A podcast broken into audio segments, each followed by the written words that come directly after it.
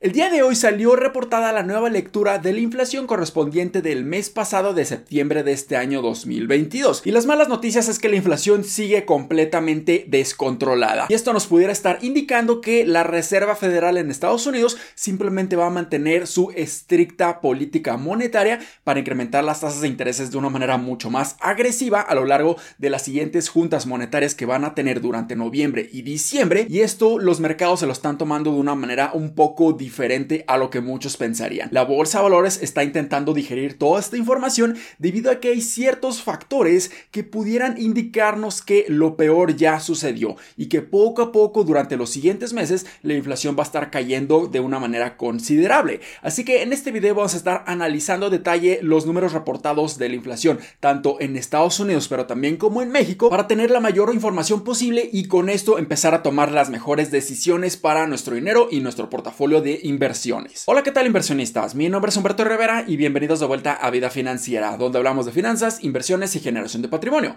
Así que si estás muy interesado en estos temas, considera suscribirte, dale like y comparte este video con tus familiares y amigos. Así que vayamos directo a lo importante de este video, que es la lectura de la inflación para este mes de septiembre del 2022 y se reportó en Estados Unidos de 8.2% y este es el tercer mes consecutivo que estamos viendo que la inflación está cayendo. Pero algo importante considerar es que las proyecciones de la inflación se estaban reportando en 8.1%, por lo que se reportó ligeramente mayor a lo que se estaba esperando. Así que estas son excelentes noticias. La inflación sigue bajando de una manera constante, pero sigue ligeramente mayor a las expectativas. Pero aquí el verdadero problema es que hubo un incremento mes con mes de la inflación, ya que incrementó a una razón de un 0.40% con respecto al mes de agosto. Y también algo muy negativo es que la inflación subyacente que simplemente está removiendo esos productos que son más volátiles en cuanto al incremento o decremento en sus precios, como la gasolina, el gas natural, los productos energéticos y también los alimenticios. Aquí se estuvo reportando en 6.6% y vemos que esta inflación subyacente ha estado incrementando por tres meses consecutivos. Y la razón principal por la cual estamos viendo este fenómeno es que simplemente el incremento en los precios de los productos energéticos desde hace ya varios meses ha estado ocasionando estragos e impactos directos en muchísimos otros productos de la cadena de suministro. Pero aquí la situación es que siempre tenemos un retraso para ver estos impactos negativos en los demás productos. Así que ahora estamos viendo estos impactos retrasados en muchísimos otros productos, ya removiendo esos productos volátiles como los energéticos y los alimenticios. Pero si analizamos a detalle el cambio de los precios, por un lado vemos que los energéticos crecieron durante este mes año con año en un 19.8%, pero si lo comparamos contra el mes de agosto, incrementaron 23 entonces aquí estamos viendo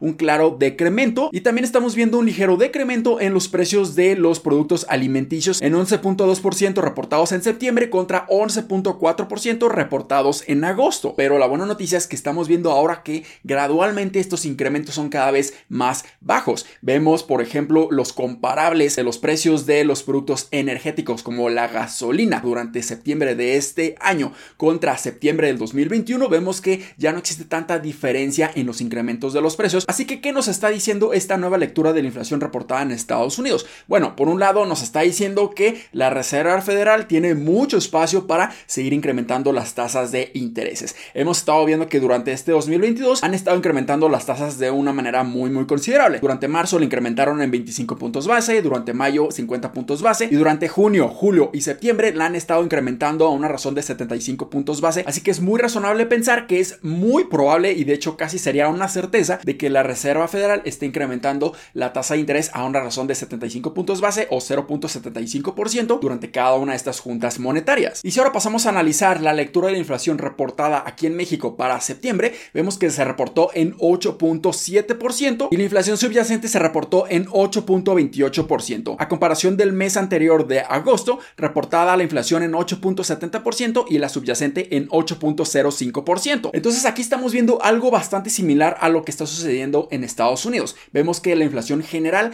ya está estancándose o se está estabilizando, se está normalizando y pudiéramos estar esperando que a lo largo de los siguientes meses esta inflación empiece a bajar. Pero lamentablemente la inflación subyacente sigue incrementando y es exactamente el mismo efecto en Estados Unidos, ya que estamos viendo un retraso de los demás productos que están siendo impactados en toda la cadena de suministro debido al incremento de los precios de los energéticos a lo largo de los meses anteriores. Y definitivamente es muy posible pensar que Banjico, al igual que la Reserva Federal en Estados Unidos, va a estar incrementando las tasas de intereses a lo largo de este año 2022 y posible hasta el 2023 de una manera bastante agresiva, por lo que definitivamente nos pudiéramos estar beneficiando si nosotros queremos invertir en renta fija solamente para mantener un poco más de estabilidad en nuestro portafolio, aprovechar estos grandes rendimientos que los bonos gubernamentales nos van a estar proporcionando a lo largo de los siguientes seis meses incluso, por lo que esto puede ser bastante positivo y pudiéramos estar complementando nuestro portafolio de inversiones para generar un poco más de rendimientos y tener un poco más de protección contra la volatilidad. ¿Y esto qué significa para la bolsa de valores? Bueno, esto significa que es muy posible que muchas empresas empiecen a sufrir aún más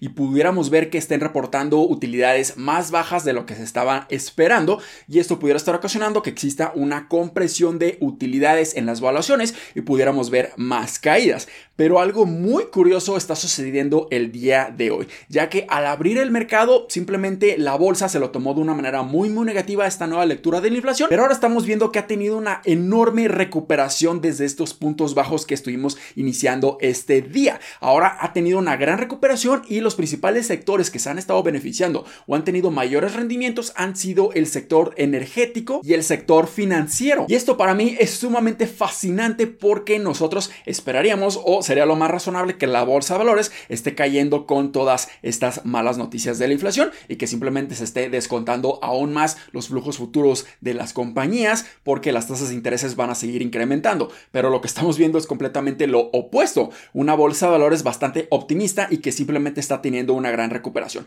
¿Esto quiere decir que llegamos al fondo? Definitivamente no. ¿Esto quiere decir que en este momento ya estamos comenzando el nuevo rally alcista? Definitivamente no. Pero la bolsa de valores durante muchos meses ya ha estado descontando todas estas malas noticias. Y cuando estamos viendo que probablemente los productos y sus precios no vayan a estar incrementando a pasos mucho más acelerados como se estaba esperando y que probablemente veamos que estamos llegando al pico de la inflación, es posible que la bolsa de valores ya se esté anticipando a el crecimiento de las compañías a lo largo de los siguientes 6 a 12 meses. Hay que recordar que la economía no es la bolsa de valores y la bolsa de valores la mayoría de las veces siempre se está adelantando de lo que realmente está sucediendo en las economías. Y esto es sumamente interesante también porque muchas personas simplemente están esperando que la bolsa de valores siga cayendo y estén comprando a precios aún más baratos, que es completamente válido, pero aquí es cuando realmente nos debemos de estar cuestionando si lo que estamos haciendo es la mejor estrategia a largo plazo, ya que si nosotros simplemente pensamos que va a seguir cayendo y cayendo y cayendo, realmente vamos a quedarnos con esa mentalidad, algo que se le conoce como recency bias, que simplemente piensas que la condición se va a mantener para siempre